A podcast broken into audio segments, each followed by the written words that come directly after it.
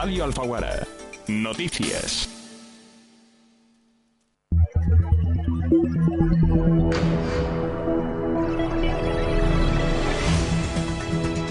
Hoy es martes 21 de febrero de 2023. Repasamos ya la actualidad en Alfacar, Granada y provincia.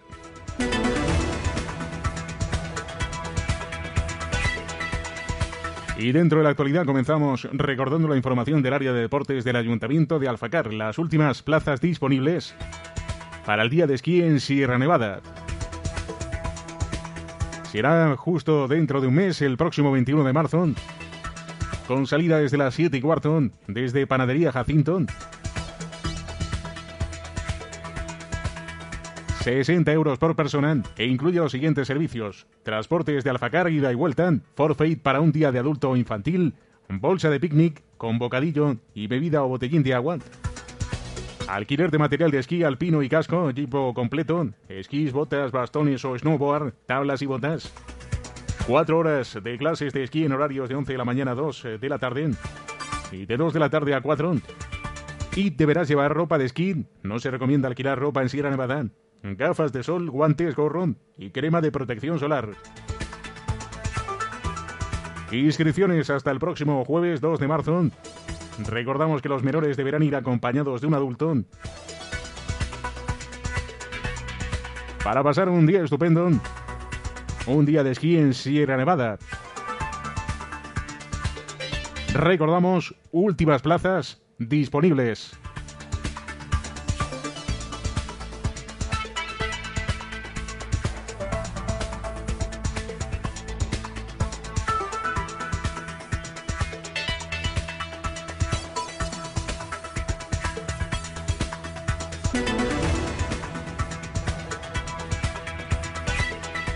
Y este domingo 12 de marzo tienes la oportunidad de disfrutar de otra ruta del programa municipal de Senderismo Alfacar. Séptima ruta de esta segunda edición, Cerro Gordon. Una distancia de 9 kilómetros, de dificultad baja, desnivel 345 metros. A salida a las 8 de la mañana, llegada sobre las 4 de la tarde, a un precio de 12 euros. Información e inscripciones en www.sinergiasport.com Incluye bus, guías y seguros.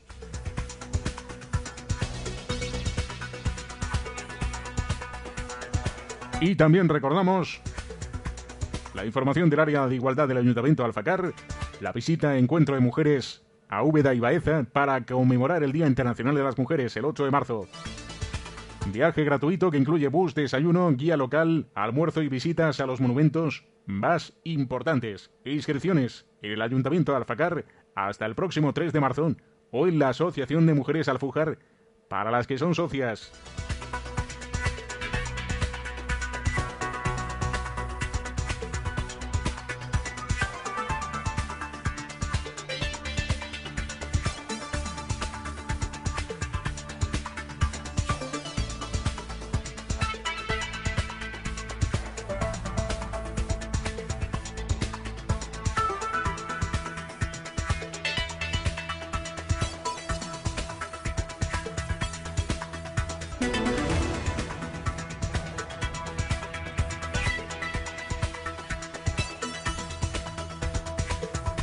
Y repasamos otras noticias importantes en Granada y provincia.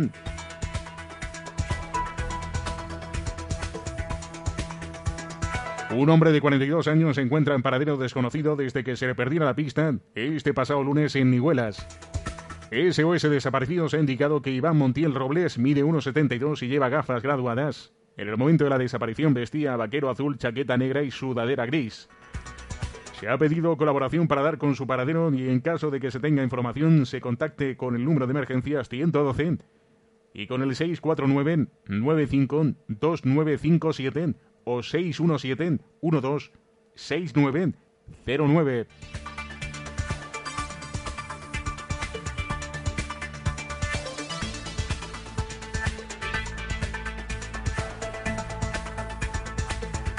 Más noticias en el día de hoy. Dos jóvenes de 19 y 20 años han sido detenidos por la Policía Nacional acusados de provocar un incendio en un piso del centro de Granada, donde se podría estar ejerciendo la prostitución. La Policía Nacional ha abierto una investigación para tratar de aclarar las circunstancias de este suceso ocurrido de madrugada el pasado domingo en un inmueble de la calle Marqués de Mondejar. La policía investiga la intencionalidad la motivación del incendio por el que fueron detenidos los dos jóvenes que tras pasar a disposición judicial han quedado en libertad con cargos. Las llamas invadieron el patio interior y subieron varias plantas del edificio del piso incendiado, que según este martes indicaba la prensa local, estarían siendo usados como prostíbulo y que en el momento de los hechos estaba ocupado al menos por dos hombres y dos mujeres. Los vecinos del edificio han advertido además de que no es la primera vez que este piso prostibulón genera problemas por culpa de los clientes.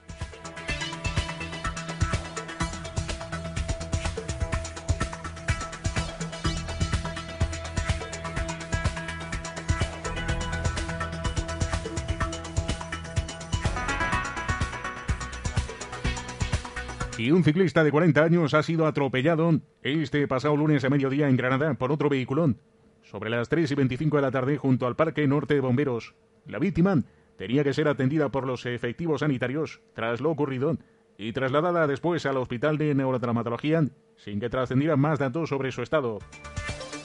El accidente tenía lugar en la intersección de la avenida Juan Pablo II con la calle Casería Aguirre, en el barrio de Almanjayar. Un vehículo atropellaba al conductor de una bicicleta que requería asistencia médica y hospitalización. El 112 ha dado parte de lo ocurrido a policía local, efectivos sanitarios y Cruz Roja. Se desconoce el estado en el que quedaba la víctima tras el accidente y no se producían alteraciones de tráfico con motivo de este atropello.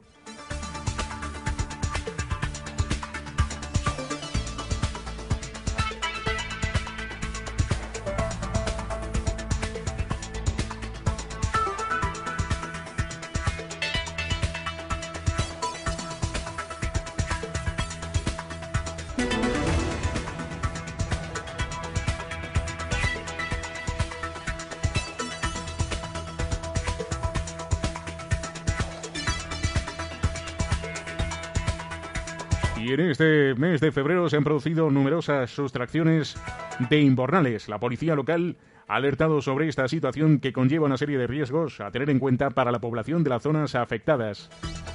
El barrio grandino donde se han producido más hurtos es en el Cerrillo de Maracena.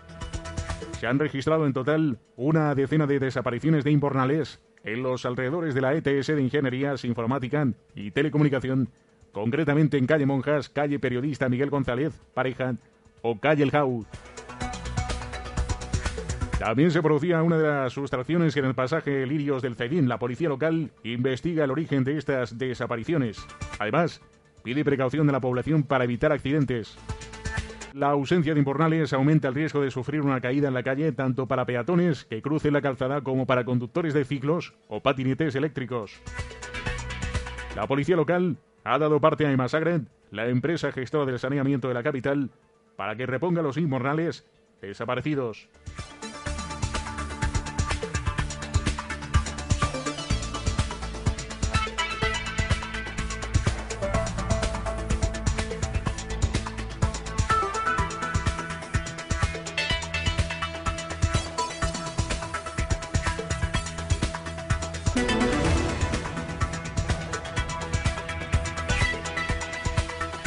Y el Tribunal Supremo ha aumentado la condena de 15 años y medio de 17 de prisión a un hombre por asesinar de un disparo en la cabeza a un vecino por la forma de aparcar su vehículo en Virospuente. Unos hechos acontecidos el 8 de febrero de 2020, cuando el condenado abordó a la víctima de 31 años, al que reprochó la manera en la que había aparcado en una zona de esta localidad, conocido como el Puente de la Virgen. Ambos mantenían diferencias anteriores se iniciaron una discusión porque el condenado entendía que la víctima obstaculizaba la circulación de automóviles por dicha calle y particularmente la del suyo. A lo largo de esta discusión, el condenado, sorpresivamente y con intención de causarle la muerte, cogió una escopeta con los cañones y la culata recortados y disparó a la víctima, que falleció al instante.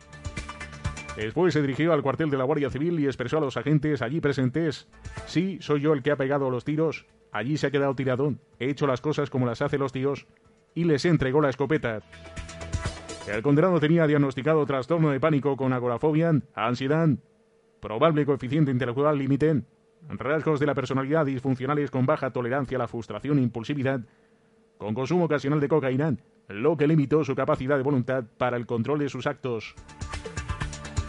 La audiencia de Granada le condenó a 17 años de cárcel por los delitos de asesinato con la atenuante de trastorno psíquico y tenencia ilícita de armas.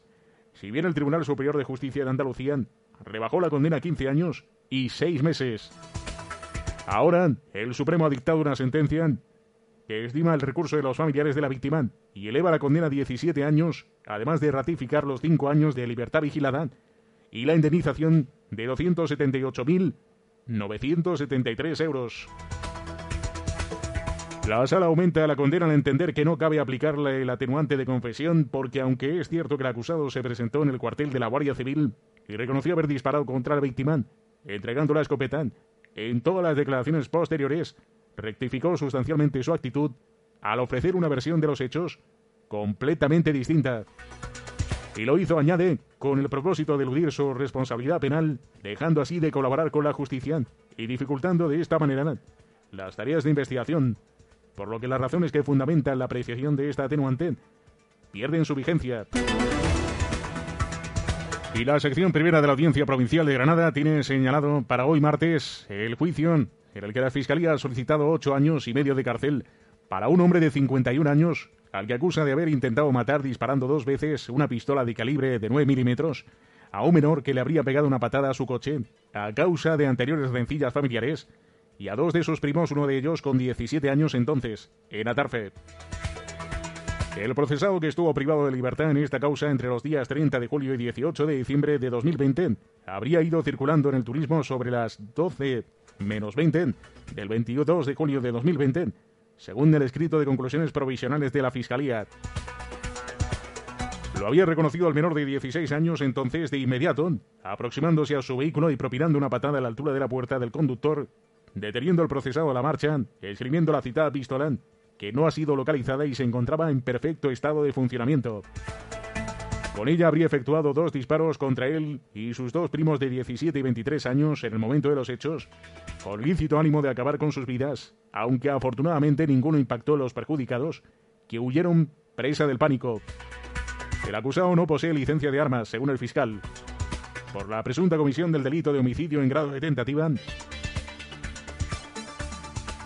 la Fiscalía interesa para él siete años de cárcel, así como prohibición de aproximarse a las víctimas a menos de 200 metros, incluyendo su domicilio, centro de estudios, trabajo o lugar habitualmente frecuentado, y comunicarse con ellos durante 10 años.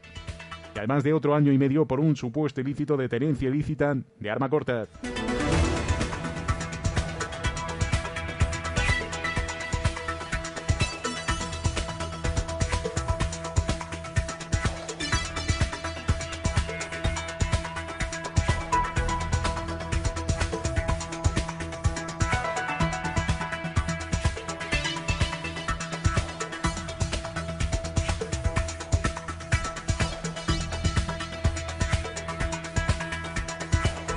El Ayuntamiento de Manacena ha solicitado la colaboración vecinal para mantener la seguridad ciudadana tras tener conocimiento de la décima puesta en libertad de los acusados de hasta más de 50 robos dentro de vehículos, junto con supuestos daños en comercios. El Ayuntamiento de Manacena hace este llamamiento para permitir un seguimiento y rápida actuación de la policía local en caso de repetirse los robos que están causando una creciente alarma social. Él mismo ya ha reclamado en varias ocasiones anteriores, a tenor de las múltiples detenciones de los sospechosos, que la justicia considere este caso de especial relevancia, ya que unas horas después de ser puestos en libertad por la autoridad judicial, tenían lugar nuevos robos y los sospechosos volvían a ser detenidos, incluso en posesión de efectos sustraídos. El ayuntamiento también ha diseñado un dispositivo de seguridad, así como el refuerzo de las capacidades operativas de la Policía Local de Malacena, prolongando en el tiempo los turnos dobles de trabajo con el consiguiente aumento de gasto en seguridad.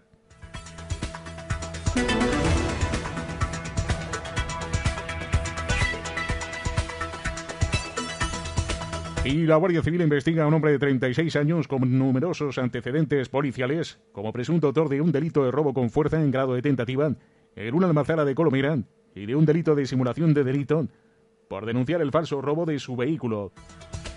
El robo frustrado se produjo el pasado 5 de febrero por la noche en una almazara de la localidad de Colomera, donde después de romper la valla perimetral, el investigado intentó forzar la puerta de entrada en las oficinas, pero comenzó a sonar la alarma. Minutos después, este hombre huyó en su coche sin haber conseguido robar nada, cuando vio una patrulla de la Guardia Civil, según el Instituto Armado.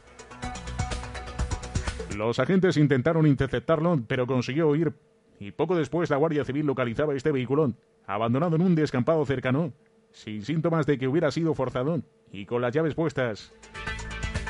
A la mañana siguiente, el ahora investigado se puso en contacto con la Guardia Civil de Pinos Puente para denunciar que le habían robado el coche en Valderrubión, con las llaves puestas. El equipo Roca de la Guardia Civil de la Compañía de Armillas se hizo cargo de la investigación del robo frustrado en Almazana de Colomera. Cuando los agentes visionaron las imágenes grabadas por las cámaras de seguridad del Almazara, no solo vieron al investigado, también vieron a este dentro del coche que huyó de la patrulla de la Guardia Civil, de lo que se colige que denunció el robo del vehículo. Después, para tratar de engañar a los investigadores y eludir así su responsabilidad en el robo.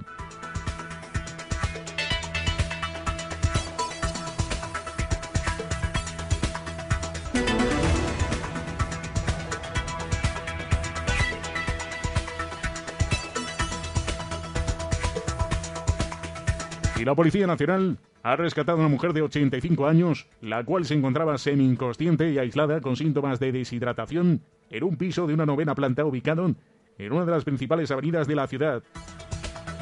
Los agentes pudieron entrar en el domicilio una vez que los bomberos accedían al mismo usando una escalera, encontrándose con la mujer caída en el suelo desnuda, con principio de hipotermia y con una debilidad extrema, tras haber permanecido en el suelo durante varios días, según informaban desde la Policía Nacional. La víctima era asistida de inmediato por los policías hasta la llegada de los servicios sanitarios, quienes la trasladaron de urgencia hasta el Hospital de Traumatología, donde quedó ingresada durante tres días. Una vez recibida la alta hospitalaria, la mujer ha estado atendida por unos familiares hasta la llegada de su hija desde el extranjero para hacerse cargo de ella. La intervención policial comenzaba pasadas las dos y media de la tarde, cuando los agentes fueron enviados por el 091 hasta el domicilio lugar donde al parecer había una anciana en la que no se tenía noticias desde hacía tres días, desconociendo su estado y situación. Circunstancia que había generado un gran desasosiego en la persona que se encargaba de visitarla regularmente, manifestando esta su extrañeza al constatar que el teléfono de la anciana se encontraba apagado. Dicha persona, una mujer de 57 años, es amiga de la hija de la octogenaria y fue la que alertó a los servicios de emergencia.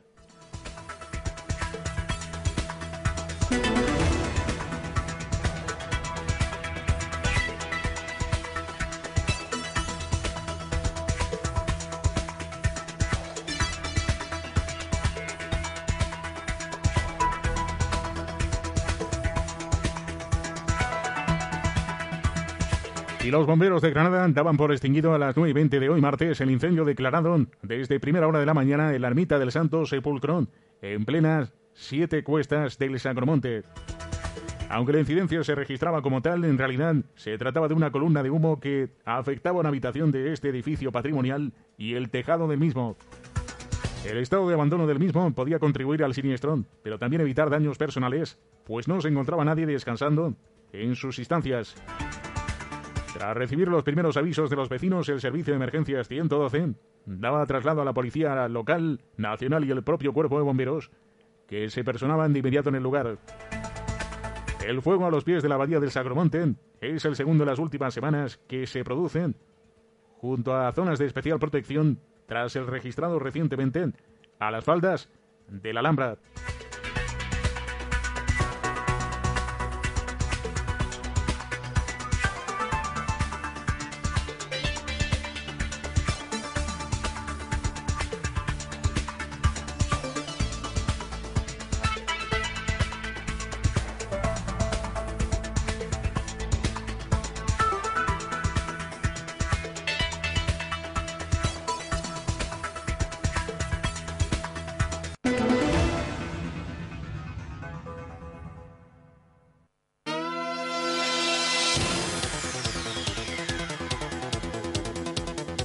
Radio Alfaguara.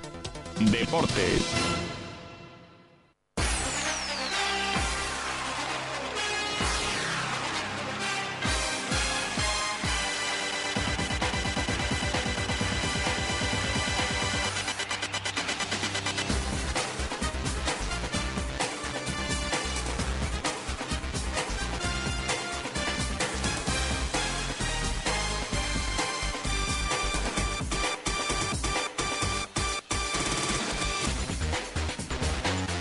Tiempo de deporte en Radio Alfaguara.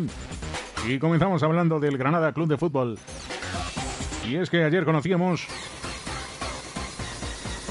la tabla del límite de coste de plantilla deportiva de los clubes de primera y segunda división. La liga los daba a conocer. Y esto es ni más ni menos que lo máximo que puede gastar cada entidad dentro de su plantilla dependiendo de ingresos y gastos. En lo que respecta al Granada, el club rojiblanco, como ya ocurrió en septiembre, sigue manteniendo el límite salarial más alto de toda la liga Smartband. Al término del pasado mercado veraniego contaba con 29, con 126 millones de euros, mientras que ahora, a la finalización del bazar invernal, cuenta con 24, 922 millones de euros. Es decir, ha disminuido 4,2 millones de euros en relación a unos meses atrás. Así supera ampliamente al resto de entidades de la categoría. La segunda con mayor tope salarial es el Leganés, con 15, con 68 millones de euros. Y la tercera, Las Palmas, con 12, con 197 millones de euros. El último club del ranking es el Lugo, con 3,984 millones de euros.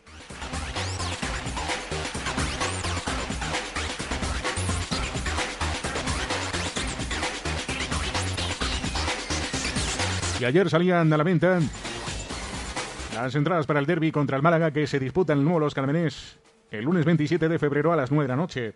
Los precios no varían en relación a lo visto a lo largo de la temporada como local.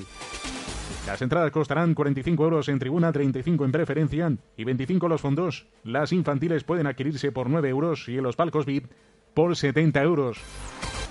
De momento las entradas únicamente podrán conseguirse de forma presencial en las taquillas del nuevo Los Carmenés y será el viernes 24 cuando el club habilite la venta online a través de la plataforma en su página web. www.radioalfaguara.com te ofrece la información meteorológica.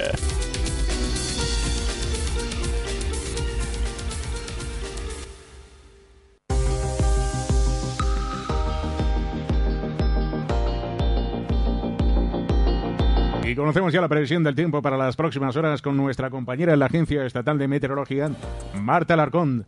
Buenas tardes. Buenas tardes. En la provincia de Granada tendremos sin cielos nubosos, quedando por la mañana poco nubosos, salvo nubosidad de evolución diurna en las sierras. Eh, tendremos eh, temperaturas en descenso, quedándose en valores de 21 grados de máxima en Granada, Albolote, Loja y Maracena o 20 en Padul.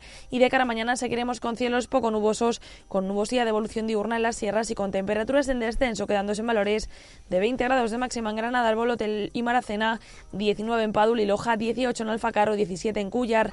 El viento será flojo variable, es una de la Agencia Estatal de Meteorología.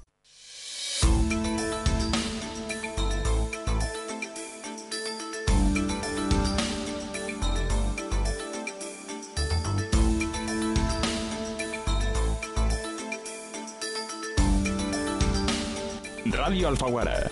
Noticias.